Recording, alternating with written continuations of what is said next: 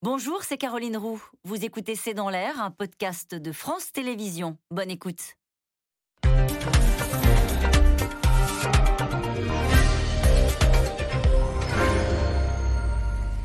Bonsoir à toutes et à tous. Nous attendons vos questions SMS, Internet et réseaux sociaux pour alimenter notre discussion. 1h30 de discours et une journée entière de critiques. Valérie Pécresse n'était pas, pas euh, franchement au zénith après un exercice dont elle reconnaît elle-même ce matin que ce n'est pas son terrain de jeu préféré. Sur la forme, tout y passe, avec des critiques naturellement portées par ses adversaires qui moquent sa voix, son ton, euh, ses sourires, ses silences. Sur le fond, les mêmes dénoncent la droitisation de son discours et du camp LR. Valérie Pécresse euh, devait se servir de ce meeting hier pour trouver un second souffle. Elle se retrouve à 50 jours du premier tour avec peut-être euh, plus de questions que de réponses. Pécresse, un meeting et des doutes, c'est le titre de cette émission. Avec nous pour en parler ce soir, Dominique Régnier, vous êtes directeur général délégué de la Fondation pour l'innovation politique. Je rappelle cette étude réalisée avec la Fondapol qui s'intitule 2022, le risque populiste en France, qui a montré d'ailleurs la droitisation de la France. Nous y reviendrons. Bruno Jeudi, vous êtes rédacteur en chef au service politique de Paris Match. Je cite votre édito apparaître cette semaine, La plaie des ex. Euh, Raphaël Baquet, vous êtes grand reporter au journal Le Monde. Vous signez aujourd'hui le portrait de Valérie Pécresse qui s'intitule La candidate LR face au casse-tête de son image présidentielle. Nous y reviendrons longuement dans cette émission. Enfin, Bernard Sananès, vous êtes politologue, président de l'Institut de sondage ELAB. Je cite votre chronique parue dans Stratégie, crédibilité versus radicalité, le nouveau match. Bonsoir à tous les quatre. Bonsoir. Merci de participer à ce C'est dans l'air en direct. Je me posais la question préparant cette émission, Bruno Jeudi. Je me disais, quel est le dernier meeting qui aura entraîné autant de critiques sur la forme sur la dans vos souvenirs d'observateurs politiques Sur la forme, j'ai pas souvenir de, de, de meeting. Peut-être déjà Valérie Pécresse au début de sa campagne des régionales en 2010 où elle avait été assez euh, critiquée pour sa première prestation justement déjà pour ses, questions de forme, de voix, de se mouvoir sur la scène. Elle avait déjà été critiquée donc c'est quelque chose d'ancien d'ailleurs. Euh, elle s'en explique dans un livre euh, de Chloé Morin sur On a les politiques qu'on mérite où elle dit la voix c'est très compliqué pour moi. Voilà, c'est très compliqué pour les femmes en général et moi en particulier. Et elle dit normalement c'est vrai que ça doit servir la persuasion. Et elle dit, en vérité, euh, l'autorité, ça passe pas par la voix. Donc en fait, il y a tout un passage, et elle explique, elle l'admet dans ce livre. D'où d'ailleurs mon étonnement quand j'ai vu les jours précédents ce meeting que son équipe euh, misait beaucoup sur ce, sur ce meeting, puisque c'est pas son, son, point fort. Mais de mémoire, euh, non, peut-être Ségolène Royal aussi avait quand même essuyé, essuyé ses critiques et ses meetings de, de son début de, de, campagne présidentielle, même si on se souvient moins de la fin de campagne où elle avait plutôt réussi le meeting, notamment au stade, au stade Charletti. Donc euh, il y a aussi peut-être des possibilités de, de, progrès. Il est clair qu'en tous les cas, euh, euh, il y avait aussi Éric Zemmour qui avait été critiqué. C'était pas, c'était pas une campagne électorale, c'était un meeting. Il avait aussi lui essuyé des critiques. À l'époque, il n'était pas un homme politique, donc c'est différent. C'était très violent, Raphaël Baquet. C'est très violent parce que c'était très mauvais, ou c'est très violent parce qu'il y a une part de misogynie, on va le dire, dans ce début de campagne, avec un exercice qui est plutôt formaté pour des hommes. Hein. On va prendre une salle comme ça de 7500 personnes et avec une impossibilité, en tout cas une difficulté pour une candidate de se plier à cet exercice-là. Quelle est votre analyse? Bah, Ça dit quelque chose sur la préparation ou l'impréparation d'un candidat. Hein. Il se trouve que Bruno vient de citer Ségolène Royal. Ségolène Royal a travaillé avec Arène Mouchkine, qui est une actrice, grande metteur en scène de théâtre. De Gaulle a travaillé avec le sociétaire de la comédie française, Louis Seigné. Ça s'apprend. C'est pas euh, les, femmes ne sont pas moins bonnes que les hommes. Après tout, Beyoncé, Céline Dion, Lady Gaga tiennent le Stade de France euh, ou, ou, des très grands des très grands concerts. Donc on voit pas pourquoi euh, une femme ne pourrait pas parler en public. Évidemment qu'elle le peut. C'est vrai qu'elle elle doit apprendre à poser sa voix. Elle doit apprendre surtout à véhiculer des émotions. Et la difficulté de Valérie Pécresse, c'est ça. C'est qu'elle est raide on le sait depuis longtemps, c'est un défaut que euh, beaucoup d'entre nous euh, peuvent connaître, bien sûr. Ça s'apprend. Ce qui est étonnant, c'est qu'elle n'ait pas voulu l'apprendre. Quand on l'a interrogée, d'abord, elle a eu quelques séances un coach vocal, c'est-à-dire quelqu'un qui lui apprenait simplement à ménager sa voix. Elle a une voix fragile. Il suffit de l'écrire dans le journal pour qu'elle trouve ça scandaleux, que c'est vraiment quasiment un crime de lèse-majesté. C'est absurde. Il n'y a absolument aucun mal à apprendre à poser sa voix et à l'aménager en public. C'est très difficile. Mhm. Et elle n'a pas voulu, effectivement, avoir recours à un acteur ou une actrice qui lui aurait appris à parler en public. C'est dommage, ça raconte, c'est pas seulement anecdotique. C'est pour ça qu'on commence cette émission avec ça, parce pas de se préparer. Il y a des gens qui nous regardent ce soir qui disent on s'en fout, passons au fond. On va en parler du fond parce qu'il y avait des choses également dans ce discours, mais c'était tellement spectaculaire la façon dont elle a été euh, critiquée sur, euh, sur la mélodie même de, de ce, euh, de, ce, de ce meeting que c'est pour ça que je voulais d'abord débuter ce tour de table avec vous sur ce sujet et ça n'est pas anecdotique en politique. Non, la forme n'est pas à balayer, surtout quand on s'adresse évidemment au peuple et qu'on veut récolter les voix. Savoir parler en public, savoir parler à la télévision, évidemment que tout ça est extrêmement important dans une campagne électorale. Dominique Régnier. oui, tout ça est, très, est vraiment fondamental c'est aussi euh, une information sur, ce qu'est l'élection présidentielle. Moi, je crois quand même qu'il y a une part de misogynie, je pense. Il y a beaucoup de maladresse, des préparations, euh, ça, ça me paraît euh, visible, y compris de son équipe. sur quoi vous dites ça un exemple. Moi, j'étais devant ma télévision et je ne je comprends pas qu'on ne lui ait pas dit on n'entend pas la foule quand on est dans son salon. On n'entend pas. tant mieux. Non. Du coup, on l'entendait, elle, mais pas la foule. Or, elle s'arrêtait sans cesse pour euh, être en relation avec la foule. Et du coup, on avait le sentiment, devant la télévision, c'était très curieux. J'ai pas eu la même perception. Moi, j'étais sur place et ah les gens m'ont raconté qu'à la télévision, ça, ça, avait un effet ça marchait pas. Qui, ne fonctionnait pas, alors que nous, on avait la foule qui interrompait le discours. Voilà, ça marchait pas parce qu'on se demandait pourquoi. On comprenait que c'était la foule, mais enfin, comme on l'avait pas à l'oreille, c'était très curieux. Et comme elle voulait être aimable, elle souriait à ses, à ses, à ses partisans. Et donc, ça, la mettait dans une position tout à fait inconfortable. On aurait dû quand même lui expliquer, je trouve, là, c'est une histoire de métier. Euh, attention, tu fais ton discours, tu ne t'arrêtes pas, tu continues, etc. Donc ça, c'était une préparation, mais de son équipe aussi.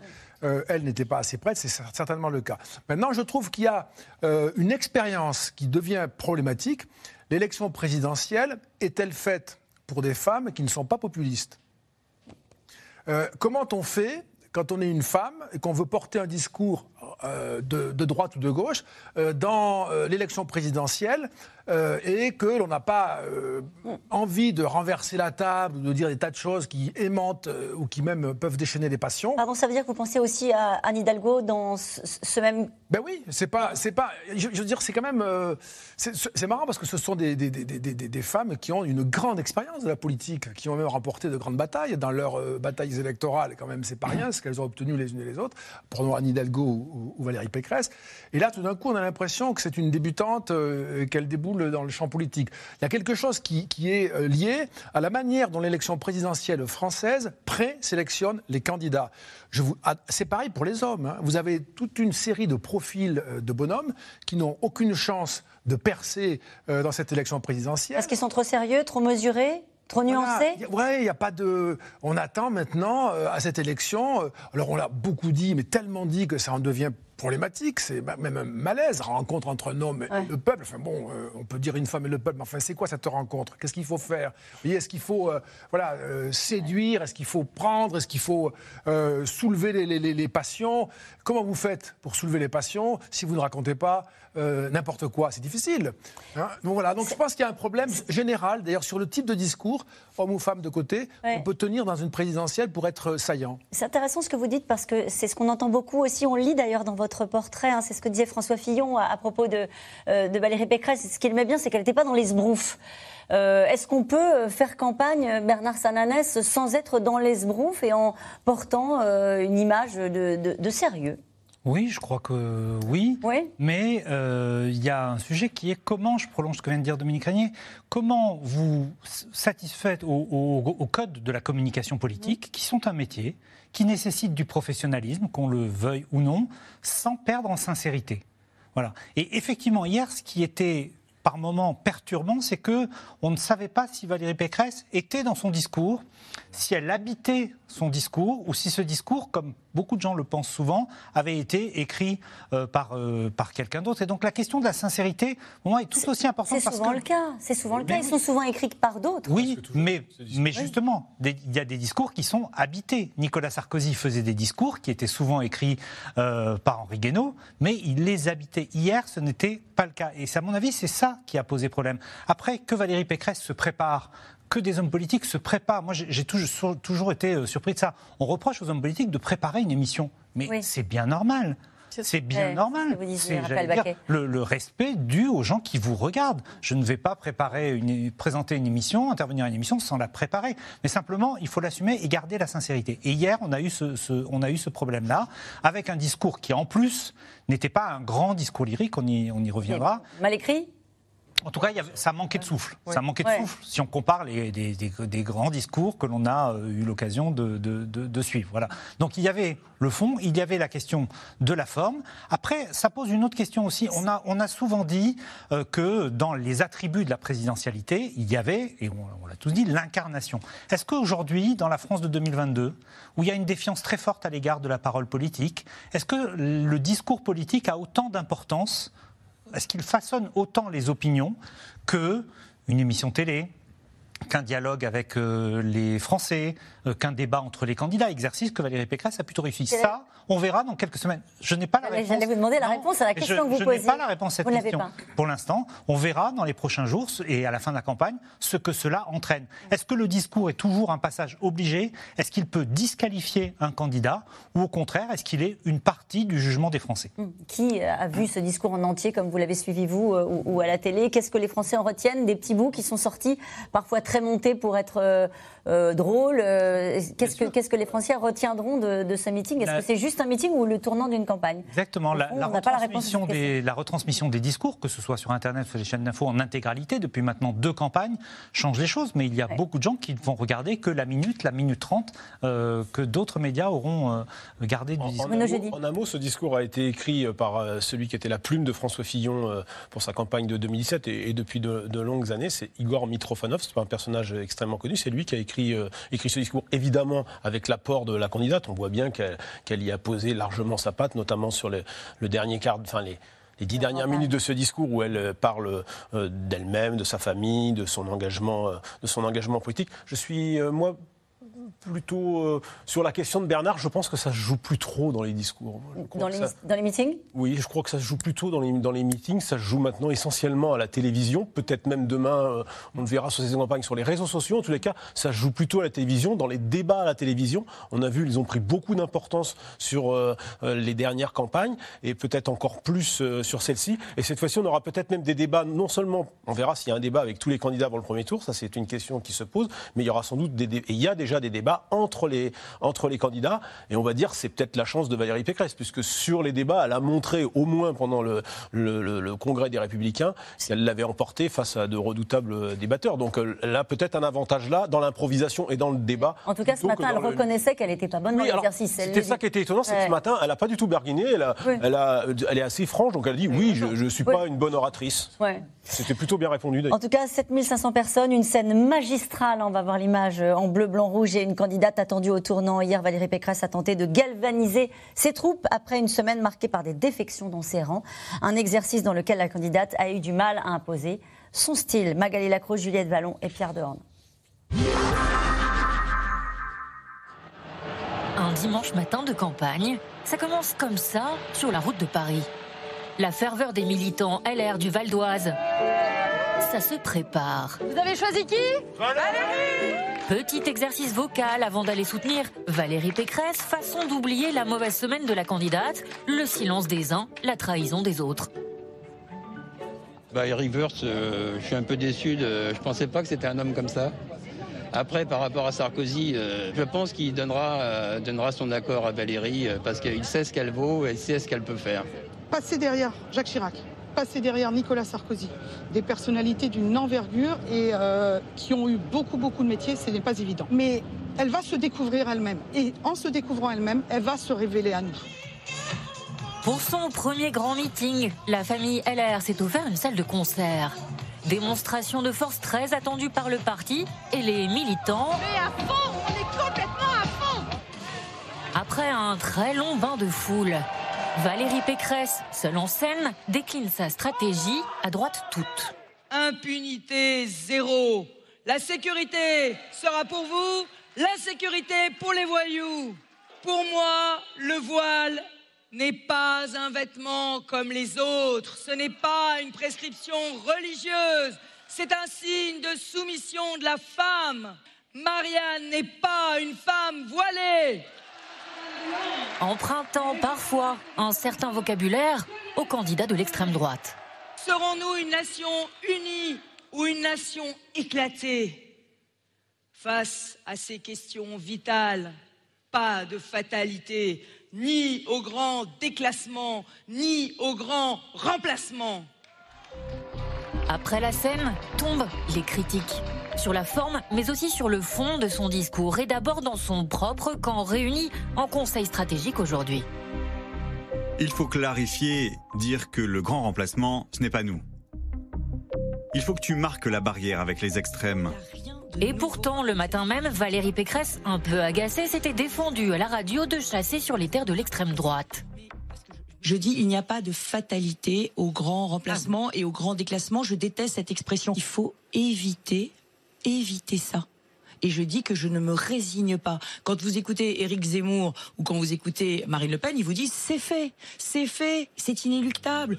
Du pain béni dans le camp adverse, dans la famille du président bien sûr, et à gauche, on regretterait presque un ancien président de droite. Je ne comprends pas en fait quelle est cette dérive permanente de la droite qui visiblement, a perdu tous ses repères. Où est passé le discours d'il y a 10 ans, ou même de plus de 10 ans maintenant, de 15 ans, de Nicolas Sarkozy? Je suis un Français, je suis un Français de sang mêlé. Écoutez, c'est pas le meilleur meeting qui ait été fait euh, par les Républicains depuis euh, depuis euh, depuis toutes ces années, évidemment. chacun a pu le constater. Il y a eu aussi là, à nouveau encore, beaucoup beaucoup de langue de bois sur les plateaux après. Personne n'est véritablement dupe. Si l'objectif, il était de faire rebondir la campagne de Valérie Pécresse, bah, il n'est pas atteint. Dans un dernier sondage, Valérie Pécresse est désormais à égalité avec Éric Zemmour à 15%. Devancé par Marine Le Pen à 17%, Emmanuel Macron reste en tête à 25,5%. Juste pour revenir euh, un tout petit peu encore sur, sur la forme, euh, euh, que penser de ses conseillers peut-être qui lui disent, ou de ces commentaires qu'on entend parfois, il faut fendre l'armure, Raphaël Baquet ça vous fait sourire? Non, parce que c'est la plaie d'un candidat qui reçoit des monceaux de textos, fait ceci, fait cela, de gens qui généralement n'ont jamais gagné une élection, donc c'est évidemment atroce. Elle, en ce qui la concerne, c'est vrai que tout le monde lui dit ce cliché, il faut fendre l'armure, mais la réalité, c'est qu'elle est comme ça. Elle est classique. Oui. Elle est classique, c'est c'est vrai qu'elle est assez lisse, c'est ce que disait sa mère, mais elle est lisse, elle est comme ça. Pourquoi voulez-vous qu'elle soit désaxée? Bah oui, elle est comme ça. Donc, euh, est-ce que c'est ce qu'elle a essayé de faire hier lorsqu'elle a parlé de sa famille? C'était la première fois qu'elle le faisait. Elle a remercié euh, son mari, ses enfants. Elle a raconté d'où elle venait. Elle a raconté son histoire, ses humiliations, ses blessures. Par ailleurs, c'est vrai que alors la misogynie dont parlait Dominique Régnier, qui évidemment existe et et notamment dans sa génération, et aussi à droite, il faut bien le dire. Elle, était, elle, a fait cette ascension à un moment donné où les femmes étaient encore. Euh, il n'y en avait d'abord pas beaucoup et, pas beaucoup à un niveau élevé. Donc euh, évidemment que l'armure dont on parle, elle se l'est construite aussi. Donc aujourd'hui. Elle existe, ça, c'est pas un leurre. C'est à la fois son naturel, si vous voulez, et en même temps, c'est ce qu'elle a construit pour se protéger. Mhm. Donc c'est très difficile de s'en défaire. Et effectivement, c'est très révélateur qu'elle ne se compare qu'à des premières ministres, euh, Margaret Thatcher ou Angela Merkel, qui ont toutes les deux d'ailleurs des personnalités tout à fait différentes. Une, une personnalité très très forte comme Margaret Thatcher, l'autre Angela Merkel, une personnalité plus en retrait. Mais ce sont des femmes de régime parlementaire. Euh, ce sont des femmes qui ont été élues par leur père. Euh, là, évidemment, se, montrer euh, dans une élection présidentielle euh, sur le modèle de la Ve République, ça suppose être beaucoup plus désinhibé. Et, le classicisme extrême de Valérie Pécresse est un handicap. Elle peut le dépasser, mais c'est un handicap. Juste remarquer, enfin, c'est difficile peut-être pour beaucoup de téléspectateurs de se représenter ce qu'étaient les LR, UMP, RPR à l'égard des femmes quand même. Hein c'était quand même particulièrement euh, machiste hein, comme univers. Donc la politique est machiste, mais là, c'est quand même une tradition qui a été. Euh, et de traverser ça, euh, elle a un peu dit hein, quand même dans son discours, mais finalement de façon assez rapide. parce que c'est vraiment pas rien, et du coup, on peut comprendre effectivement qu'elle se soit rétractée à sa manière. C'est ce que dit Alain Minck, là on voit passer cette, citation ce matin, il était invité chez nos confrères de, de France Inter, et il dit « Je sens un dernier zeste de misogynie ».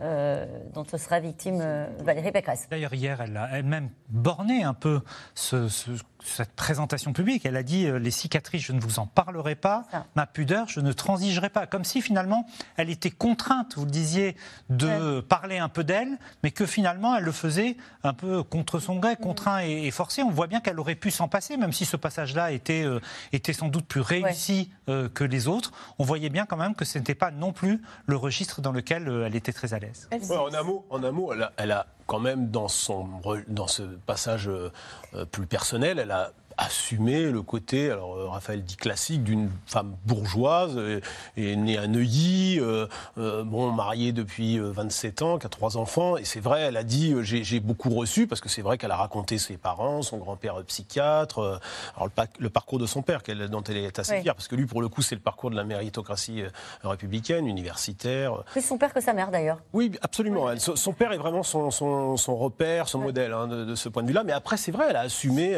quelqu'un qui qui a beaucoup reçu et qui dit maintenant c'est à mon tour de, de, donner. Alors bien sûr, de ce point de vue-là, c'est un parcours très classique. Mais ça n'a rien à voir peut-être avec d'autres histoires de, candidats euh, précédents à droite comme, euh, euh, comme à gauche. Allez-y, Raphaël Baquet. Pardon, juste vous en prie. sur la misogynie, elle ne peut pas se présenter à une élection présidentielle comme une victime de la misogynie. Donc c'est toute la difficulté. Évidemment qu'elle en a été victime, c'est clair.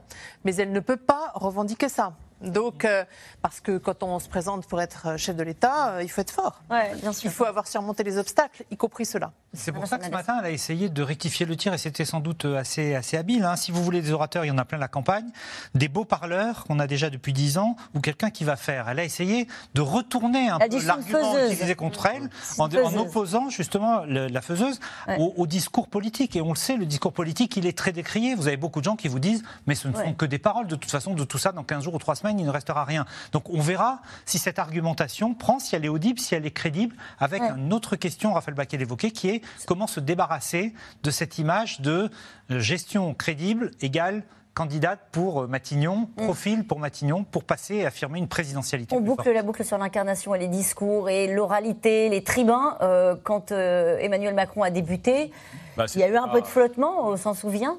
Ah ben, son premier meeting à la fin de l'année 2016 euh, à la porte de Versailles, c'est un meeting euh, plutôt raté, sa voix se perd, mon projet, enfin bon voilà, alors il, a réussi une performance, je crois qu'il parle plus d'une heure et demie, il impressionne par la durée du discours, mais pas par la qualité oratoire, euh, donc ça commence mal. Il a appris, c'est ça. Et alors derrière, il va prendre justement, il va prendre un coach, il va, il va prendre des cours avec un ténor de l'opéra, et donc il va progresser tout au long de, de, la, de la, campagne. Donc oui, tout est possible. Raphaël disait tout à l'heure, on peut, euh, progresser, euh, absolument. Hein. c'est simplement, il faut accepter un moment de, passer par la case euh, apprentissage de l'art. Donc ça, ça, veut dire, si on résume notre début d'émission, qu'un meeting réussi, c'est d'abord la forme? C'est les deux. Moi, je crois que là, pour le coup, il faut quand même pas oublier. la forme, c'est important, évidemment. Mais moi, je crois qu'il faut quand même pas oublier le, discours, le, choix, les, choix, les choix stratégiques qu'elle pose dans ce, Alors, discours. Alors, c'est vrai que depuis, euh, euh, depuis 24 heures, là, tout est écrasé par la, par l'appréciation euh, de la forme et moins, et moins le. Alors, sur le fond, qu'est-ce qu'il faut retenir de ce discours? Bah, Qu'est-ce qu'elle a, porté de nouveau? Alors, il y a un mot qu'elle a utilisé qui a peut-être été mal compris. On peut peut-être commencer par ça. C'est l'idée du grand remplacement, puisque euh, ses opposants euh, ont, considéré qu'elle le reprenait à son compte. Est-ce que c'est le cas? Oui, alors ses opposants, en gros, disent que c'est un discours plus à droite que, que jamais. Euh, je pense qu'elle a posé, euh, elle a reposé, puisqu'elle l'avait déjà fait, euh, une ligne stratégique qui est de rester forte mmh. sur, le, sur le régalien, sur la sécurité, sur l'immigration. On lui reproche l'emploi de la formule le grand remplacement. Alors il faut remettre la phrase dans le contexte. Il n'y a pas de fatalité au grand déplacement, au grand remplacement. Le grand remplacement, c'est une expression d'Éric Zemmour. On a l'impression comme ça, en tous les cas, certains commentateurs disent qu'elle la reprend à son compte. Moi, je trouve que c'est un faux procès, parce que c'est, euh, au fond, elle, elle euh, alors, on pourrait dire que c'est peut-être maladroit, j'en sais rien. Moi, je pense qu'elle prononce, euh, elle prononce les mots. Elle, elle a clarifié ou pas? Alors ce matin, elle a dit qu'elle avait déjà utilisé la formule lors des débats euh, du congrès euh, du congrès LR, mais dans la réunion euh, qui a suivi ce matin avec ses, avec ses, son équipe de campagne, deux, deux d'entre eux lui ont, lui ont dit il faut que tu éclaircisses la formule. Jean-François Copé et Xavier Bertrand. Dominique Non, dans son discours, elle a d'autres formules. Et Marianne Boilet. Qui sont non non qui sont décalées par rapport à ça, puisqu'elle dit à un moment donné que euh, même si on n'a pas eu euh, d'ancêtres à Gergovie, à Austerlitz, etc., on peut être français que seul compte l'amour de la France et que la France rendra cet amour. Donc elle fait, elle fait l'éloge euh, d'une immigration-intégration. et donc il y, a tas de moments où c'est quand même autre chose. C'est une espèce d'équilibre. Il faut rappeler, je ne sais pas comment elle va s'en tirer de cette affaire, hein, parce que 50% d'intention de vote à droite, dont les deux tiers à la droite de la droite. Et euh, Emmanuel Macron, qu'un électeur sur deux identifie comme un bon représentant de la droite. Donc euh, elle est là. D'un côté, elle est en voie de macronisation, selon Éric Zemmour. D'un autre côté, en voie de zemmourisation, selon d'autres. Donc c'est euh, c'est un peu, à chaque coup, elle perd de toute façon. mais dans son discours, elle a essayé manifestement, hein, je ne sais pas si elle va y arriver, parce qu'après, il faut le, faut le décliner, puis il faut que ça surtout que les gens en, parlent entre eux. Mais il y avait deux éléments que j'ai trouvé, moi, intéressants dans leur combinaison. Il y avait d'une part toutes les références classiques de la droite française. Euh, littéraire, historique, euh, voilà, y compris quand elle a dit Moi, je me sens d'Artagnan, etc. Euh, je me sens Cyrano, ou le hussard sur le toit. ça, c'est des choses comme ça. Et puis, il y avait tout un côté, moi, que j'ai trouvé intéressant et assez nouveau, contre le principe de précaution. Mm. sur l'innovation, les biotech, l'intelligence artificielle, le nucléaire, une espèce de droite scientiste qui a existé dans le passé, qui était d'ailleurs la droite de De Gaulle, puis qui s'est un peu euh, perdue hein, dans une espèce de, prudence euh, avec Chirac hein, euh, considérable, qui s'est ensuite euh, qui a peu à peu irrigué toute la droite, qui n'a pas osé reprendre ce, le chemin des entreprises, de l'innovation, etc. Et il m'a semblé aussi que le mot liberté était très présent dans sa bouche. Bref, qu'il y avait une sorte de tentative de faire une, sorte de droite euh, un peu plus moderne, un peu plus positive, un peu plus optimiste en écho peut-être à ce que disait Eric Woerth oui. Ah oui, dans cette interview dans, dans, Le Parisien il y a quelques, quelques jours, qui disait Je veux pas d'une d'une famille politique recroquevillée sur elle-même avec des idées du passé. Même contre Zemmour, c'est-à-dire c'est une, c'est une, c'était une droite optimiste en quelque sorte. Hein, on va faire de grandes choses, il faut, que les savants. Elle a rendu hommage à Marie Curie, enfin. Cette question, pardonnez-moi pour vous, euh, Raphaël Baquet, le fait que Valérie Pécresse résonne avec les mots de l'extrême droite ne souligne-t-il pas le déficit d'idées chez les Républicains? Moi, je dirais pas seulement les mots de l'extrême droite. Elle a repris les mots de ses concurrents, souvent. Et, ah. Dominique a raison. Le moment où elle est la meilleure, c'est quand elle dit ce qui est d'ailleurs ses convictions profondes. Parce que c'est une libérale, mm. très intéressée par les nouvelles technologies. C'est ça qu'elle est en vérité, Pécresse. Or là, comme elle est obligée de plaire à tout le monde, d'avoir ses alliés, de les tenir, d'éviter trop de défections, elle met un peu tout dans son discours. Et c'est ce qui fait que ce discours, sur le fond, on ne comprend pas très bien où elle veut en venir. Donc, il y a le grand remplacement. Alors, c'est vrai qu'il faut remettre le contexte dans lequel elle prononce, mais quand même prononcer cette formule, ça marque. Elle le sait bien, n'importe qui peut le dire. C'est une formule tellement connotée. C'est comme si elle donnait du crédit à Éric Zemmour. Donc vraiment, ça c'est une maladresse tactique. Euh, enfin, on, le sait bien, n'importe quel responsable politique vous le dira. Reprendre les mots de l'adversaire, c'est lui donner crédit. Donc euh, vraiment, ça c'est une erreur. Elle reprend gagner plus, euh, travailler plus pour gagner plus. Elle reprend des quantités de, de marqueurs de la droite d'avant qui du coup font qu'on se demande, mais et sa droite à elle, c'est laquelle? Et Cette question est toujours posée à vos yeux. Et cette question est toujours posée parce que justement, elle, il me semble qu'elle aurait dû faire son discours entièrement anglais, comme diraient les journalistes, dire vraiment avec une trame vraiment qu'on comprend d'un bout à l'autre, qui était justement cette droite moderne à laquelle elle aspire et, qui est. Oui, mais on va lui dire qu'elle est trop macroniste du coup, si c'est une droite moderne. L'équation, est, extrêmement compliquée hein, pour, euh, pour Valérie Pécresse. Si on résume, elle n'arrive pas à parler à toute la droite. Mm. Dominique l'a évoqué, un électeur sur deux qui avait voté François Fillon pour l'instant vote pour elle, c'est très, très faible. Et en même temps, elle n'arrive pas à parler ailleurs qu'à la droite. Quand on voit d'autres électorats qu'elle pourrait conquérir, c'est extrêmement faible, c'est quasiment marginal. Des voix de Macron, euh, des voix venues euh, de la droite de la droite, elle n'arrive pas à en prendre. Donc elle est prise dans cet étau-là, et cet étau, en plus, il se resserre. Il y a, par rapport à il y a 15 jours, encore plus d'électeurs Pécresse qui pourraient voter Macron, et il y a encore plus d'électeurs Pécresse qui pourraient voter Zemmour. Donc hier, elle essaie de faire deux choses en même temps. La première, c'est toujours la vocation d'un meeting, c'est mobiliser son électorat, consolider son socle électoral. Ça effectivement, elle, elle décline, j'allais dire, dans une version assez classique, tous les marqueurs de la droite, l'identité, la souveraineté, la famille, et aussi la crédibilité, euh, la crédibilité gestionnaire. Travailler plus, dépenser moins, tout, dire autre chose serait un mensonge. On voit bien que là, c'est le- les registres de la droite classique. Mais elle essaie, mais c'est vrai que ça ne perce pas beaucoup, de s'adresser à de nouveaux électorats. Elle essaie de parler, par exemple, des évolutions de la société post-Covid, du télétravail. Elle parle des jeunes, elle parle des pensions alimentaires pour les femmes, elle l'avait déjà, elle l'avait déjà euh, évoqué, d'écologie, de référendum d'initiative populaire, ce qui est plus surprenant. Mais c'est vrai que cette partie-là, est un peu masquée par le classicisme euh, du discours sur les valeurs de la droite. Mais l'enjeu de remobiliser son électorat, d'éviter qu'il y ait une hémorragie dans l'électorat de droite, c'était incontestablement hier son premier enjeu. Elle en est où dans les sondages? Elle est Quand on dit sa campagne patine, elle est à la recherche d'un second souffle, est-ce que euh, Ah, c'est à eu- plat ou est-ce que ça a du sens dans les enquêtes d'opinion? il y a eu une dynamique post-primaire qui était très Classique, forte. ouais. Depuis cette dynamique, elle s'est enlisée. Elle est aujourd'hui entre 15 et 16% dans les sondages. Quand on regarde l'histoire de la droite, 31% Nicolas Sarkozy en 2007, 27% Nicolas Sarkozy en 2012, 20% François Fillon en 2017 elle n'est qu'à 15-16%. Donc effectivement, pour l'instant, c'est un score extrêmement bas qui s'explique d'abord et avant tout par l'atomisation de l'électorat de droite entre trois courants d'importance inégale, encore une fois, un électeur sur deux de droite vote pour elle, mais qui reste assez faible. Si elle ne n'arrive pas à mobiliser 60 ou 70% de l'électorat traditionnel de la droite, ce sera très difficile, de la droite républicaine, ce sera très difficile pour elle d'aller au second tour. Il n'y a pas d'hémorragie. Ça ne bouge pas. Ça ne bouge pas, pas de dynamique. Écoutez, nous, on a le, on a le sondage quotidien. hein. J'ai regardé juste avant d'a- d'arriver, donc il faudrait que ça ne bouge pas euh, pour Valérie Pécresse, qui depuis le 3 février est tankée autour de 15 points, hein, 15, 15 et demi. Donc on voit bien qu'elle est dans un faux plat et rien ne bouge. Alors on va voir si euh, demain ou après-demain ça bouge, puisque en fait c'est un sondage que qu'il faut lire sur euh, trois jours.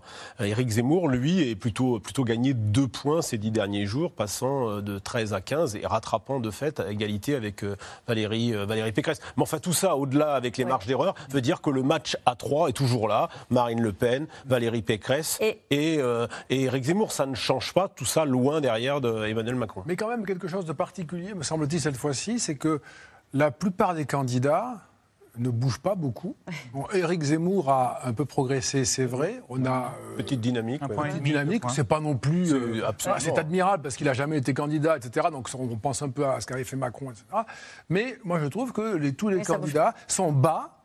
Et euh, à peu près euh, en- enlisés là, là où ils se trouvent. hein. C'est c'est Oui. une des caractéristiques de cette campagne quand même. Il y a cinq, c'est- il y a et cinq ça, ans. ça raconte aussi le fait que le président soit pas rentré en campagne et qu'on attend le top départ ou est-ce que Peut-être que c'est aussi pas cette élection C'est ce que- qui ne prend C'est pas. ce que hein. dit Marine Le Pen. Marine Le Pen dit que tant que euh, Emmanuel Macron n'est pas euh, sur le ring, au fond, euh, ils boxent un peu dans le vide les uns les autres, et c'est pour ça qu'il y a peu de mouvement dans les sondages. Juste sur le, sur le fond, euh, une campagne, c'est une idée, c'est travailler plus pour la gagner plus, vous l'avez dit, c'est le en même temps pour Emmanuel Macron. C'est quoi aujourd'hui ce que défend euh, euh, Valérie Pécresse quand elle dit euh, candidate de l'ordre et de la concorde c'est, euh, je serai la candidate du fer. Qu'est-ce qui, à votre avis, est en train d'émerger peut-être avec vous, Bah, déjà, ce que vous évoquez pose, pose problème. C'est-à-dire que hier, dans la même journée, on a eu la Nouvelle-France, l'ordre et la concorde. Ça fait déjà deux messages, ce qui est déjà complexifie un peu l'appropriation, la, la- la mémorisation. La Nouvelle-France, c'est un slogan qui a souvent été utilisé, mais après tout, c'est Oui. normal par plusieurs, euh, par plusieurs candidats. L'ordre et la concorde, ça, moi, ça m'a évoqué. C'est assez paradoxal, mais vous vous souvenez du slogan de Ségolène Royal, hein, qui était l'ordre L'ordre juste. C'était pas tout à fait euh, pareil, l'ordre et, l'ordre et la concorde, mais on voit bien que c'est plutôt autour de cette idée d'ordre et de concorde, dans le fil de son discours, je trouve que ça ressemblait plus à ordre et concorde que, que- qu'à Nouvelle-France, sur son côté euh, protéger, j'en ai oublié un, protéger, inventer, recon- protéger, reconstruire, réinventer. D'accord. Euh, concorde, c'est pour euh, qui? C'est pour Zemmour, c'est pour Oui, Marine c'est Le Pen c'est c'est C'est les Gilets partager le constat-. C'est même Emmanuel Macron. c'est partager le constat que la société française est extrêmement euh, divisée et qu'une Mm. partie de cet électorat qui va de la droite républicaine au euh, centre-gauche ne veut pas d'une société euh, qui euh, basculerait dans l'affrontement. En tout cas, hier, dans son discours, Valérie Pécresse s'est adressée aussi à la jeunesse, cette jeunesse qui, pour l'instant, vous me dites si je me trompe, enfin, Bernard, Sananès a choisi plutôt Macron ou Marine Le Pen dans les enquêtes d'opinion. Sur le terrain, les jeunes avec Pécresse rôdent les, les argumentaires contre les adversaires de la candidate. Reportage dans le Tarn, Juliette Vallon avec David Lemarchand.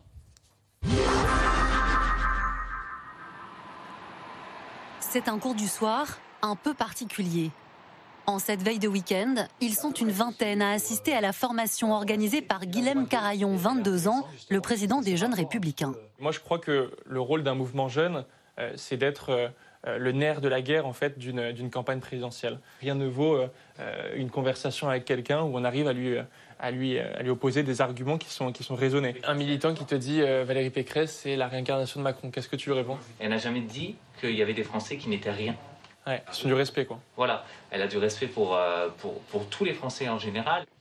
Affûter ses arguments, réviser ses fondamentaux. Pour la majorité de ces militants, c'est la première campagne électorale, alors un petit cours d'histoire politique s'impose. Il n'y a pas longtemps, euh, sur un marché de Cannes, euh, il y a un militant qui a dit comme ça à Éric Zemmour au passage Delta, je crois, est avec vous. Delta, c'était les membres de l'OS. L'OS, c'est les gens qui ont voulu assassiner le général de Gaulle, mais c'est pas notre histoire. De la théorie à la pratique, opération collage pour Guilhem Carayon chez lui, dans le Tarn. On met une, autre, ouais. La Marianne La Marianne, elle est très bien. Même si Valérie Pécresse ne décolle pas dans les sondages, son jeune porte-parole en est persuadé. Elle est la seule à proposer un projet crédible, et notamment pour la jeunesse, devenu un enjeu de cette campagne présidentielle. Éric Zemmour et Marine Le Pen euh, n'ont pas un projet puissant. On l'a vu, Marine Le Pen, euh, à quel point elle avait humilié ses électeurs, en quelque sorte, au moment du débat de 2017. Et Éric Zemmour, je crois qu'il euh, n'a pas de proposition concrète pour les Français. moi, je le vois pour les jeunes, par exemple. il a dit sa proposition fondamentale, c'est de supprimer les frais de notaire pour l'achat d'un appartement. Comme si, à 24 ans, la question qu'on se posait, c'était d'acheter un appartement. Non, on se pose pas cette question. On se pose la question de savoir si on va pouvoir bouffer à la fin du mois et Guilhem Carayon prépare déjà la bataille d'après, en marchant dans les pas de son père, ancien député du Tarn, figure de la politique locale. Je vous annonce que le candidat dans la troisième circonscription du Tarn sera Guilhem Carayon.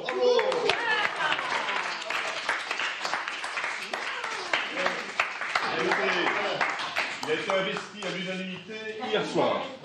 Juste après la présidentielle, en juin prochain, Guilhem Carayon sera candidat aux législatives. Un enjeu crucial pour les républicains dans ce département qu'ils ont perdu en 2017. Je veux euh, bah, demain euh, qu'on arrive à reprendre cette circonscription à, un député marcheur qui n'aura pas fait grand-chose pendant, pendant ce quinquennat. Il aura été en charge des prisons pendant cinq ans. Euh, justement, Emmanuel Macron, il, il, avait fait une promesse, il avait dit on va créer 15 000 places de prison. Il y en a eu 1500 qui ont été créées. Donc le bilan de Jean Terlier à l'Assemblée nationale, il est quand même assez, euh, assez modeste. Et ici, tous espèrent que l'ancrage local payera face aux députés de la majorité présidentielle. Je pense que le travail de député n'est pas forcément d'être tout le temps sur des plateaux. Il doit être sur le terrain, proche des, de, de ses électeurs et pouvoir porter le projet. Alors qu'il soit sur un plateau, je le conçois, mais tout le temps, je pense qu'il y a autre chose à faire que d'être là. Le délai entre l'élection du président et des législatives est très court, et donc il faut anticiper. Anticiper et déjà montrer le, visage des, des, futurs proposés, au moins, euh, des futurs candidats aux législatives. Anticiper pour espérer gagner en juin prochain et peut-être aussi en cas de défaite de Valérie Pécresse, donner une seconde chance au parti. Et cette question qui nous est posée par euh, Gilles Daniel dans le Maine-et-Loire. Sarkozy et Pécresse, c'est je t'aime moi non plus. Bon, il n'était pas au meeting, hein, non, Sarkozy. C'est l'amour vache plutôt, moi je trouve. Oui. Plutôt, parce que franchement, euh, euh, trois jours avant son meeting, les phrases qui, qui, sont rapportés dans la presse et qui sont d'une violence inouïe pour la candidate de sa famille. Des critiques euh, qui sont un peu euh, parfois presque anecdotiques, presque pitié même parfois. Voilà, j'ai pas reçu les vœux, euh, Macron me traite mieux. Enfin, Bon, franchement, on attend, on attend mieux de, de, Nicolas Sarkozy. Je trouve que ce serait pas glorieux qui, parce que maintenant, je pense que la question est posée. C'est-à-dire C'est-à-dire que je pense qu'il ne la soutiendra pas. Ben voilà, je pense, je pense qu'il y a des chances qu'il ne la, ne la soutiennent pas et qu'au fond, euh, elle a été sa ministre. Soit hein. il attendent, comme disent certains de ses amis, il attendent de la soutenir au dernier moment, avant le premier tour ou dans l'entre-deux tours, comme ils disent, ce qui n'est pas très agréable. Je rappelle quand même qu'il a soutenu François Fillon le 7 avril, quelques jours avant euh, le premier tour en 2017 soit il va carrément euh, rallier Emmanuel Macron. Et on voit bien que euh, les, les, les ralliements actuels sont presque tous des, anciens, des, des proches de, de l'ancien président, qui ont eu la Légion d'honneur il y a quelques mois et qui donc euh, bah, finalement rallient Emmanuel Macron. Donc la question est posée. Et, et, là, pour le coup, je pense que c'est le coup le plus rude qui a été porté à, à Valérie Pécresse, ouais. juste à la veille de son, de son meeting. Et franchement, hum, ça, ça c'est pas très, pas très rassurant. Elle a été désignée, elle a gagné le, le Congrès le 4 décembre. Et depuis le 4 décembre, il n'y a jamais eu un mot pour, de Nicolas Sarkozy pour Valérie Pécresse. Il y a même eu un mot de Nicolas Sarkozy pour défendre furtivement, certes, Éric Zemmour euh, avant Noël. Bon, alors la question est qu'est-ce qu'il y a entre eux quand on lit votre euh, portrait formidable dans le monde, hein, qui est consacré à Valérie Pécresse et, et, au fond à son, à son cheminement jusqu'à euh, ce qu'elle soit désignée. Euh, il y a cette phrase euh, qu'elle échange avec Nicolas Sarkozy en 2007 Tu es tout ce que je n'aime pas à droite et je suis tout ce que tu n'aimes pas à droite. Et donc il ne la choisit pas comme porte-parole. C'est quoi le problème de Nicolas Sarkozy vis-à-vis -vis de Valérie Pécresse? D'abord, elle était chiracienne, tout simplement. Donc, euh, on en revient à ça. Donc, oui, c'est un, un, vieux, euh, un vieux fond, une vieille, un vieux désaccord, hein, une vieille rancœur entre eux. Ensuite, je pense qu'il y a un peu de misogynie, là, pour le coup, chez Nicolas Sarkozy, parce que toutes les femmes politiques qu'il cite sont des femmes qui n'ont pas fait de carrière, justement. Hein. Les femmes, les, les ministres qu'il aimait, celles qu'il appelait ses girls, ce qui n'est pas spécialement féministe, euh, c'était quand même Ramayat, qui n'a pas fait une carrière politique, Nathalie Kosciusko-Morizet, qui est repartie dans l'entreprise, et Rachida Dati, qui est maire du 7e, mais qui n'a pas fait une carrière non plus éclatante. La seule qui a fait une carrière de haut niveau, c'est Valérie Pécresse. donc, euh, donc c'est c'est très frappant. Et même la dernière fois, il a laissé filtrer qu'il conseillait à Emmanuel Macron de prendre comme première ministre euh, Christine Lagarde, qui est un soutien de Valérie Pécresse. Donc, vraiment, il ne cesse de laisser filtrer le fait qu'il ne la soutient pas et il instille le doute. Ce n'est pas que le fait qu'il se. Euh, S'il disait je soutiens Valérie Pécresse, je ne sais pas si ça déplacerait des milliers et des milliers de voix. Mais le fait qu'il ne le fasse pas, ça instille le doute. Est-ce qu'un ancien président de la République considère qu'elle n'a donc pas, donc pas la compétence d'un chef d'État? Vous voyez, ça, c'est vraiment très pervers de sa part. Et c'est en plus tout à fait étonnant parce que, quand même, sa famille politique, il joue sa survie. Et donc, euh, s'il. S'il concourt à détruire cette famille politique, euh, c'est quand même ça, très. Ça lui sera reproché. Bien sûr, ça lui sera reproché. Au premier rang hein, du meeting, il y avait euh, tous les anciens ministres euh, de Nicolas Sarkozy, tous ceux-là même qui étaient autour de lui pendant les années où il était aux responsabilités. Dominique Régnier, cette émission s'intitule Un meeting et des doutes. Les doutes d'un éventuel soutien de Nicolas Sarkozy, vous considérez aussi que c'est un poison lent? Euh, oui, alors en même temps, je me dis que ça peut être une chance. C'est-à-dire ah. qu'à partir du moment où elle n'a pas obtenu ce soutien explicite, euh, je pense que rien ne la retient d'aller, euh, de tracer son chemin, de poser les termes de sa propre conception de la droite et de s'émanciper ouais. de tous ces mentors qui font défaut. J'imagine que c'est il y a de la psychologie chez, chez, dans ce personnel politique, évidemment. Ce sont des femmes et des hommes euh, qui ont des fragilités et des forces.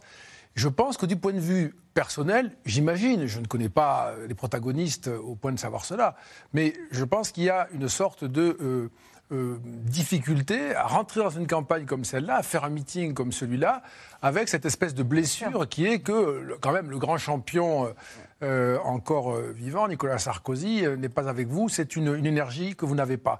Mais à ce moment-là, peut-être que euh, la réaction qu'il faut avoir, c'est puisque c'est comme ça, ma droite sera la mienne et euh, je laisse tomber. Alors qu'elle s'est quand même, elle a fait beaucoup d'efforts pour citer avantageusement Nicolas Sarkozy et, et, certaines de ses réformes ou de ses formules qu'elle a même euh, réutilisées. Elle a reçu le soutien d'Edouard Balladur. Oui, effectivement, vous avez raison, qui d'ailleurs a refusé de soutenir Éric Zemmour, qui lui a demandé euh, son soutien, semble-t-il. Là, je le sais par la presse, hein, parce que je n'ai pas de. Mm -hmm. Donc, je, je, je, pense que cette information a été, a été validée. Euh, et euh, effectivement, il a, il, il, il a, même dit, apparemment, dans ce que dit la presse, il a même dit Je ne vois pas qui d'autre euh, qu'elle pourrait aller vers ce, cette élection. Bernard Sananès. Nicolas Sarkozy reste avec Valérie Pécresse, faut le dire, la personnalité préférée des sympathisants de droite. Donc euh, Raphaël Baquet a raison. Non seulement ça instille le doute, mais ça ajoute euh, au doute. Et ce qui ajoute au doute également, c'est que euh, les ralliements à Emmanuel Macron viennent de personnalités dont on peut se dire qu'elles sont proches de Nicolas Sarkozy. On a parlé de Nathalie Bouchard, on a parlé d'Éric Woerth, mais ce qui se passe à Marseille, par exemple, est également assez intéressant. À Marseille, vous avez deux personnalités, figures de la droite marseillaise, dont une est assez proche de Nicolas Sarkozy, Bruno Gilles Et un autre maire d'arrondissement, Lionel Royer-Perrault, qui ne sont pas de la droite euh, centriste, hein, qui sont plutôt de la droite, droite à Marseille, etc., qui ont annoncé il y a quelques jours leur aliment euh, à la majorité euh, présidentielle et, à Emmanuel Macron. Donc on voit bien que une configuration très locale aussi. Oui, mais à Marseille, ça veut dire quelque chose. Pourquoi Parce que y a, si on prend la, les intentions de vote et qu'on les regarde sur la carte de France, il y a deux grandes batailles qui sont symboliques des deux combats que mène Valérie Pécresse. Dans la région Sud-PACA, c'est un match à trois.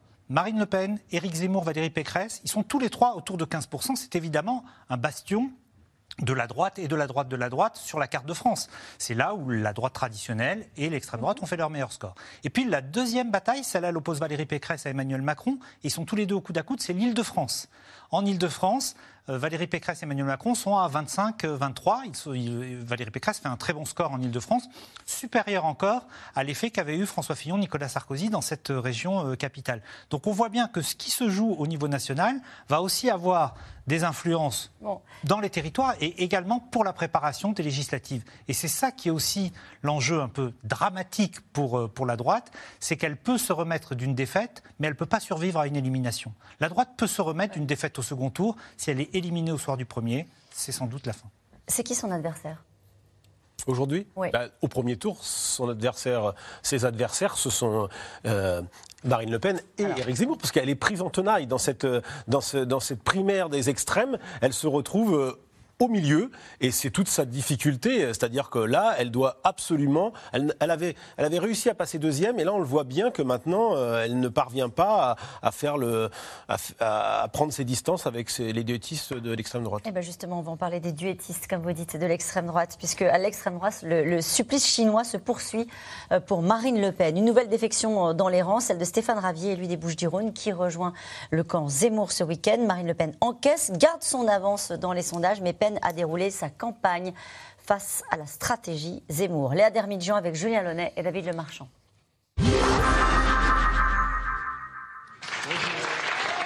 Une cérémonie très médiatique. Ce matin, à son QG de campagne, Éric Zemmour fête la 100 millième adhésion à son parti. Je suis très honoré de vous remettre euh, cette carte de 100 millième adhérent. Euh, gardez-la précieusement. Je tiens à dire que euh, les, les 100 000 avant vous n'ont pas tous reçu la carte.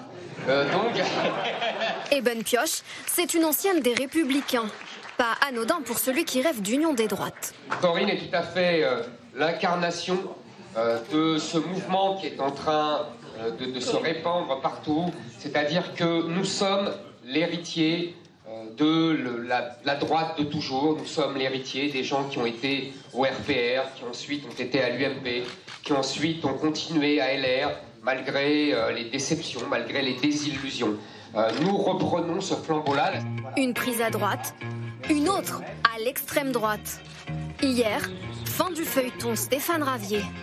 Celui qui était jusque-là le seul sénateur Rassemblement national rejoint Éric Zemmour. Dans une vidéo publiée sur les réseaux sociaux, la mise en scène de son arrivée au QG de campagne. Sur les plateaux télé, l'élu marseillais ne mâche pas ses mots sur son ancien parti et sur Marine Le Pen. On voit bien depuis plusieurs mois, mais même plusieurs années, que Marine Le Pen est en permanence en train de reculer, de composer avant même d'avoir été élue. Elle n'a plus la niaque, elle n'a plus envie. Je suis fatigué euh, de la fureur, du bruit, mais en politique, euh, malheureusement, c'est comme ça, c'est un combat permanent. Riposte par médias interposés, dans le camp Le Pen, opération même pas mal. Non, c'est pas un coup dur, mais si vous voulez, moi, ce que je déplore, c'est que euh, cette élection présidentielle ressemble de plus en plus à la, Fédération française de football, quoi. C'est-à-dire qu'on achète des joueurs, c'est un, grand mercato depuis septembre. Les gens des Républicains partent rejoindre Emmanuel Macron, euh, une dizaine d'élus du Rassemblement national ont fait le choix de rejoindre la campagne d'Éric Zemmour, hein, une dizaine d'élus sur euh, les 1000 que nous avons aujourd'hui. Ça fait partie des péripéties de campagne, mais je crois que c'est surtout une clarification sur le fond. Marine Le Pen, elle, était sur le marché de Menton ce week-end. Malgré les défections, la candidate d'extrême droite joue la carte de la proximité avec les Français. Embrasse des selfies pour son carnet de campagne sur les réseaux sociaux. Sur le terrain, les bus de Marine Le Pen sillonnent toute la France. Ce jour-là, nous retrouvons les militants du Nord à Armentières. Pour certains, ce n'est pas la première campagne. Alors la technique, c'est d'observer la boîte aux lettres. Alors selon, selon la boîte aux lettres, si c'est un balai brosse, on le plie comme ça.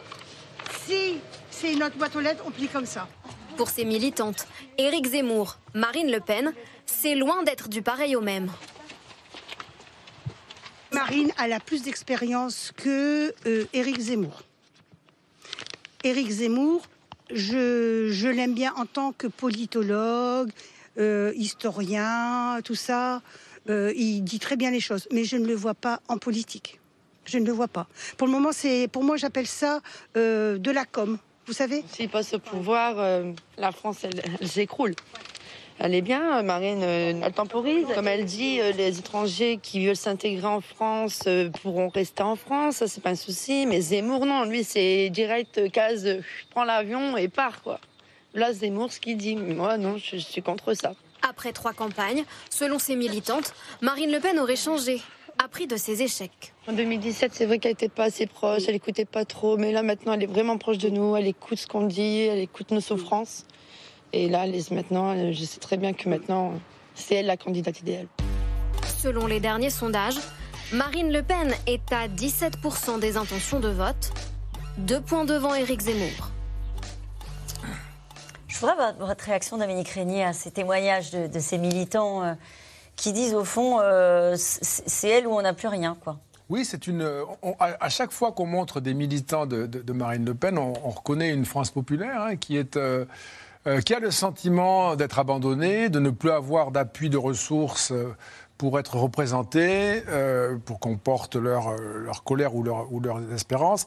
Et, là, ça reste une caractéristique du, vieux Front National, je dirais, hein, qui d'ailleurs avait comme ça aspiré une partie de l'électorat de gauche. Hein. C'est ce que je trouve très difficile pour Marine Le Pen dans cette présidentielle, c'est qu'il y a une espèce d'évidence qui est que c'est sa dernière campagne. Et quand vous avez ça, euh, soit vous avez toutes les chances de remporter la, bataille et on dit elle va finir euh, voilà, euh, dans le triomphe, soit on se dit elle va pas y arriver et en plus c'est la dernière. Et c'est comme cela, me semble-t-il, que il faut aussi interpréter la perception qu'on peut avoir de ces, de ces départs. C'est-à-dire, au fond, la question de toute façon au RN aujourd'hui, elle se pose c'est fini avec elle. Et donc, euh, il faut maintenant se décider parce qu'il n'y aura plus personne pour tenir euh, la boutique du RN s'il n'y a plus de Le Pen. Hein. Ça, c'est un, parti personnel, le, RNFN. Donc, si, la dernière Le Pen s'en va, il n'y a plus personne. Donc, à ce moment-là, il ne faut pas, pas, partir trop tard pour avoir un espoir de jouer un rôle dans les autres. Ça veut dire que ceux qui partent, on a vu tout à l'heure Stéphane Ravier, élu des Bouches-du-Rhône, euh, donc ces gens-là préparent l'après, en fait. Hein. Et d'ailleurs, il, il, le dit plus tôt. Hein, euh. Oui, absolument. Marine Le Pen le, dit euh, dans d'autres termes ce que vient de dire Dominique Régnier, à savoir que bah, elle dit au fond, pour l'instant, je suis la seule avec Emmanuel Macron à m'intéresser à la présidentielle. la droite est déjà dans la, dans la, recomposition de la droite. Éric Zemmour, il est dans la recomposition d'autres choses. Et, et, au fond, il s'intéresse assez peu mm. à la victoire à la présidentielle. Ce qui a changé chez Marine Le Pen, c'est que maintenant, elle dit je, je je fais cette troisième candidature pour essayer de gagner. Euh, elle n'est plus dans euh, la qualification coûte que coûte au deuxième tour. Elle, dit même qu'elle, ce qui l'intéresse, c'est, de gagner. Donc euh, ça passe ou ça casse.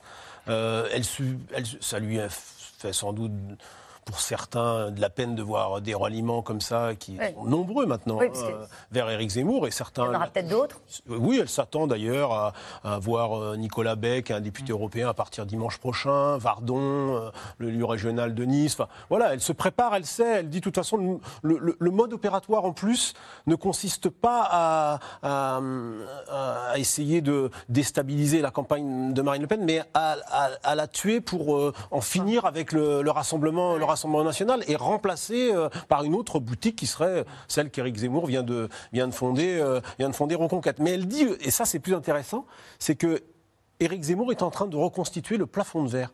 Elle dit, mais moi quand je regarde, lui il, fait 30, il va faire 35% euh, au deuxième tour. S'il va au deuxième tour, il ne peut pas gagner. Bon, c'est vrai que Marine Le Pen, elle fait 10 points de plus. Et elle cible, et elle cible euh, ce, FN des, du passé. Hein. Elle dit dans, dans les électeurs d'Éric euh, Zemmour et dans les soutiens d'Éric Zemmour, il y a les cathos traditionalistes, les païens et quelques nazis.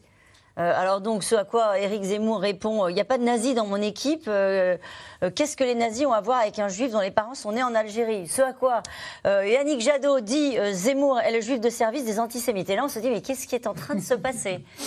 En tout cas, on voit bien que Marine Le Pen poursuit sa stratégie de, banalisation, de dédiabolisation, et que cette stratégie fonctionne. Il faut voir qu'en matière d'image personnelle de Marine Le Pen, son image s'est considérablement améliorée.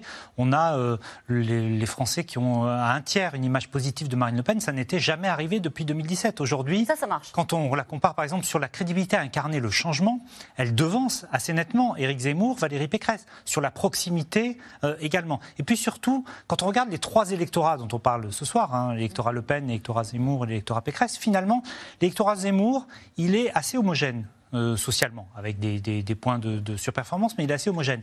L'électorat de Marine Le Pen, il est marqué par l'électorat populaire, par l'électorat des zones rurales, et surtout, avec une vraie différence, c'est un électorat qui met le pouvoir d'achat en tête de ses préoccupations. L'électorat de droite va mettre les questions de sécurité et d'immigration, et ça, c'est la vraie différence. Donc, Marine Le Pen, elle essaie toujours de rassembler ce qu'on a appelé la France exaspérée et la France désespérée. Mais la vraie différence, c'est qu'aujourd'hui, les seconds tours qu'elle réalise, que l'on mesure dans les sondages, sont des seconds tours avec lesquels on ne peut pas dire que Marine Le Pen ne peut pas gagner. Elle est dans un rapport à 56-44, 57-43, 55-45.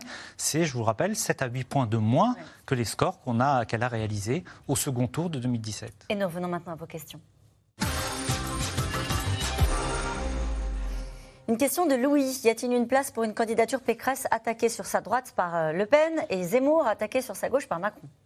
Il y a une place. La question est de savoir si c'est à 14% ou si ça peut aller jusqu'à 18% et la faire passer au second tour.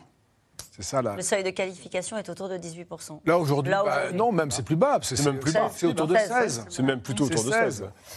Euh, une question de Gérard dans le Morbihan. Marine Le Pen, Valérie Pécresse et Anne Hidalgo, trois femmes qui font face à des défections assumées ou probables. Que faut-il en penser? Bah, D'abord, euh, pour ce qui est de Valérie Pécresse et Anne Hidalgo, elles ont déjà le problème avec euh, les ex. Euh, d'un côté, François Hollande pour un Hidalgo qui euh, régulièrement euh, balance une petite peau de banane sous les pieds de la candidate socialiste. Alors elle n'a pas besoin de ça parce que là où elle est à 2%, elle joue elle joue même pas la qualification. Et Valérie Pécresse, on l'a dit, elle a la difficulté avec, avec, Nicolas, avec Nicolas Sarkozy. Donc toutes les deux, elles ont ces premières difficultés. Après, les ralliements, dans toutes les campagnes, il y a des, ralliements. Toutes les campagnes, c'est pas une nouveauté. Là, on a l'impression qu'il y en a plus. Ou, bon, parce qu'il y, y a, eu cette focalisation, les médias ont, ont, mis l'accent sur euh, le match entre Zemmour et, Le Pen. Donc du coup, euh, mais il y en a toujours eu. Il y en a aussi euh, des LR qui sont partis vers Macron, quelques-uns vers, vers Zemmour. C'est pas nouveau. Ça met en difficulté forcément. Et il y en a une qui a, qui a été une défection un peu, un peu difficile pour Christiane Taubira aujourd'hui, qui a perdu le soutien de son parti. Euh, le parti radical qui décide de se mettre euh, en, retrait euh, de, sa campagne. Pour Christiane Taubira, ça commence à quand même à sentir le sapin, là, parce qu'elle a peu de parrainage, elle est à moins de 100 parrainages. Je rappelle que c'est le 4 mars, 18h. Mm. elle ne décolle pas dans les sondages, il n'y a pas eu d'effet. Alors pour le coup, zéro effet primaire populaire, voire même elle régresse depuis. Fabien Roussel passe devant, Yannick Jadot est un peu devant. Donc l'opération euh, Christian mm. Taubira est en train de faire pchit. Le seul qui euh, progresse un peu depuis 15 jours, c'est Jean-Luc Mélenchon. Et on peut se demander s'il ne va pas y avoir un vote utile euh, à gauche. D'ailleurs, on observe quand même, si on parle d'une légère progression d'Éric Zemmour, d'une légère progression de Jean-Luc Mélenchon et de Fabien Roussel, c'est quand même les candidats qui incarnent la radicalité qui mm. sont plutôt sur cette euh, dynamique-là. Donc c'est aussi pour ça que l'entrée en campagne d'Emmanuel Macron peut à un moment rebattre les quatre et, voir comment le débat s'organise, se structure entre radicalité et crédibilité. oui, allez-y, spectateurs que c'est quand même une des élections où il y a le plus de femmes, et c'est la première fois qu'il y a deux femmes qui sont mm. possiblement au second tour. Mm. Pas vraiment populaire, pas assez à droite pour certains, inexistante pour d'autres. Qu'offre réellement Valérie Pécresse? Bah, c'est la question euh, du, moment. Euh, elle a, un espace politique très étroit. Elle ne peut pas ignorer sa droite, qui, encore une fois, Zemmour, euh, Dupont-Aignan, Marine Le Pen, euh, ça représente 66-67% de l'intention de vote de droite. Donc elle a, une part toute petite. C'est encore plus petit que ce qu'avait Fillon en 2017, parce que ça a commencé en 2017, cette bascule de la droite vers la droite de la droite. C'est encore plus petit. Elle est étouffée dans cet espace. Et alors elle n'a pas de chance parce que l'exercice qu'il faut faire, c'est-à-dire arriver à parler aux électeurs d'Éric Zemmour et de Marine Le Pen, manifestement, c'est elle qui est le moins capable de le faire. Je dirais d'autres auraient peut-être pu le faire. Euh, comme Laurent Wauquiez, par exemple, il n'était pas candidat. Sans doute Éric Ciotti aurait pu le faire, il n'a pas été, euh, il pas remporté la, primaire. Mais elle, elle est euh, fondamentalement, on le sent bien, pas à l'aise dans ce rôle-là. Vous parlez rapidement de, ses soutiens. Il n'y a pas d'état d'âme dans, dans, ceux qui sont plus proches. Euh, son équipe de France, comme elle dit, euh, il y a des doutes aussi euh Non, pour l'instant, bah, forcément, il, voit bien que là, il y a un faux plat qui, s'éternise et qu'elle ne parvient pas à, se décoller d'Éric Zemmour et Valérie Pécresse. Mais pour l'instant, ça tient quand même. Ça tient, donc À part Rachida Dati qui a fait une sortie de route un peu brutale. oui, mais c'est Rachida Dati. Elle ne garde pas ses, états d'âme pour elle. Elle est maison. Et elle était, au, elle était au meeting. Elle hein. était au premier rang. Allez. Trolleuse de la droite. Hein. Comment? Sans masque. La trolleuse de la droite. Et sans masque. Et sans masque. Sans embrasser même. Ouais, euh, tout est oublié du coup. Allez, euh, Loïc en Mayenne. Le parti LR ne risque-t-il pas l'éclatement avant même l'élection présidentielle? C'était la question que je vous posais. Non. Non, je ne crois pas. Non, je ne crois pas du tout. Ça dépendra beaucoup du résultat, euh, l'avenir de LR. Laurent, en Ille-et-Vilaine, l'expression grand remplacement est-elle dorénavant banalisée? Ben, sans, doute, sans doute, oui. Mais c'est une des choses qui a été installée par Eric Zemmour et on peut considérer, en tout cas moi je considère qu'il a accompli une espèce de révolution culturelle dans le débat politique en France et spécifiquement à droite. Euh, il, a, euh, euh, il a autorisé, en forçant les limites, en, en étirant, je dirais, l'élasticité du système, il a introduit une manière de parler, une manière de faire de la politique, un vocabulaire qui va rester maintenant. Et c'est un, c'est un changement très important. D'ailleurs, en complément de ce que vient de dire Dominique Régnier, quand on regarde l'adhésion aux idées d'Éric Zemmour, je ne parle pas de sa personnalité ou d'intention de vote, on a un Français sur trois qui dit qu'il adhère aux idées euh, d'Éric Zemmour. Sur la question, les questions régaliennes, les questions liées à l'identité, à la sécurité, on voit bien qu'à droite, l'adhésion est très nettement majoritaire. Et dans l'électorat de Valérie Pécresse, 4 électeurs sur 10, électeurs de Valérie Pécresse, disent qu'ils sont d'accord avec Éric Zemmour. Donc on voit bien qu'il y a une attractivité qui est plus liée par ses idées d'ailleurs que sa personnalité. Il a gagné la bataille des idées il a en tout cas marqué des points à droite, à droite de la droite, et il est extrêmement clivant sur sa personnalité. Il a plus le débat. Il a clairement droitisé le débat. Une question de Catherine dans les Hauts-de-Seine. Que signifie le silence de Nicolas Sarkozy? Roule-t-il pour Macron? On en a un peu parlé tout, à l'heure, la bah, question est posée. Je crois qu'en tous les cas, il a, il réfléchit euh, clairement à, un, ralliement à Emmanuel Macron. Mais que peut-il attendre d'Emmanuel Macron? Ça, après, c'est leur discussion, discussion entre eux. Il dit toujours qu'il a, il a des égards pour lui. Et c'est vrai qu'Emmanuel Macron, c'est un grand spécialiste pour traiter les gens. Il sait bien y faire. Il sait lui téléphoner. Il sait l'inviter à déjeuner, dîner. Il y en a eu je ne sais pas combien pendant ce, mm. pendant ce mandat. Sans compter Brigitte Macron qui téléphone à, à, Carla. Il se donne beaucoup de mal, le coup présidentiel, pour ramener euh, Nicolas Sarkozy. Parce qu'ils savent que là, ce sera probablement un coup quand même fatal euh, à la candidate LR. Euh, quel genre de conseiller faut-il à Valérie Pécresse pour lui apprendre à communiquer de façon convaincante et enthousiasmante? Raphaël Baquet. Il lui faut quoi? Un coach vocal? Un, metteur en scène? Je pense un comédien. Un comédien, une comédienne, C'est très fréquent, hein, de, ce que vous nous disiez en début d'émission. La plupart des, candidats hein, euh, prennent des, cours avec des comédiens. Donc un comédien, après, ça ne fait pas tout. Hein. Il faut aussi, elle a l'habitude de répéter ses discours, mais il faut aussi... Euh, les écrire peut-être. Vous vous souvenez, en partie. le général de Gaulle, quand il a pris ses cours, après il faisait des discours avec une théâtralité un peu, un peu excessive. En tout cas, il y aura un enjeu pour elle. On dit, et elle l'a un peu dit elle-même, qu'elle n'avait pas réussi l'exercice d'hier. Il va falloir qu'elle remonte sur scène, qu'elle se remette. Ou pas, ou pas oui, Non, est-ce que pourquoi on ne peut pas inventer autre ah, chose? Non. alors là, vous parliez de. Non, non, je ne sais pas. Est-ce que c'est. posait une question sur qui pouvait amener de nouvelles idées. Ça peut être un choix.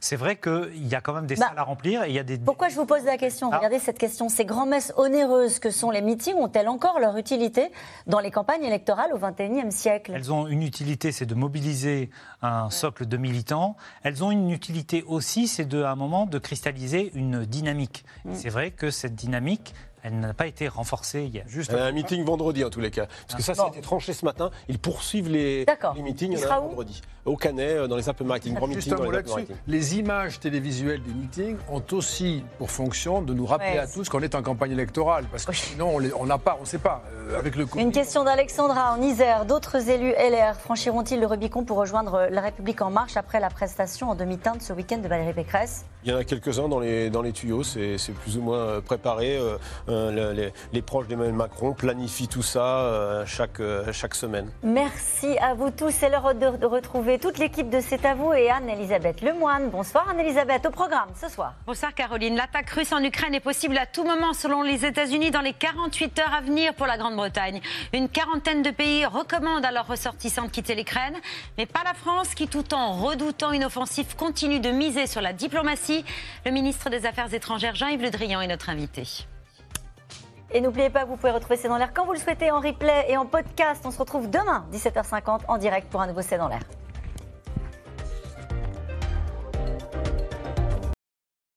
C'était C'est dans l'air, un podcast de France Télévisions. Alors s'il vous a plu, n'hésitez pas à vous abonner. Vous pouvez également retrouver les replays de C'est dans l'air en vidéo sur France.tv.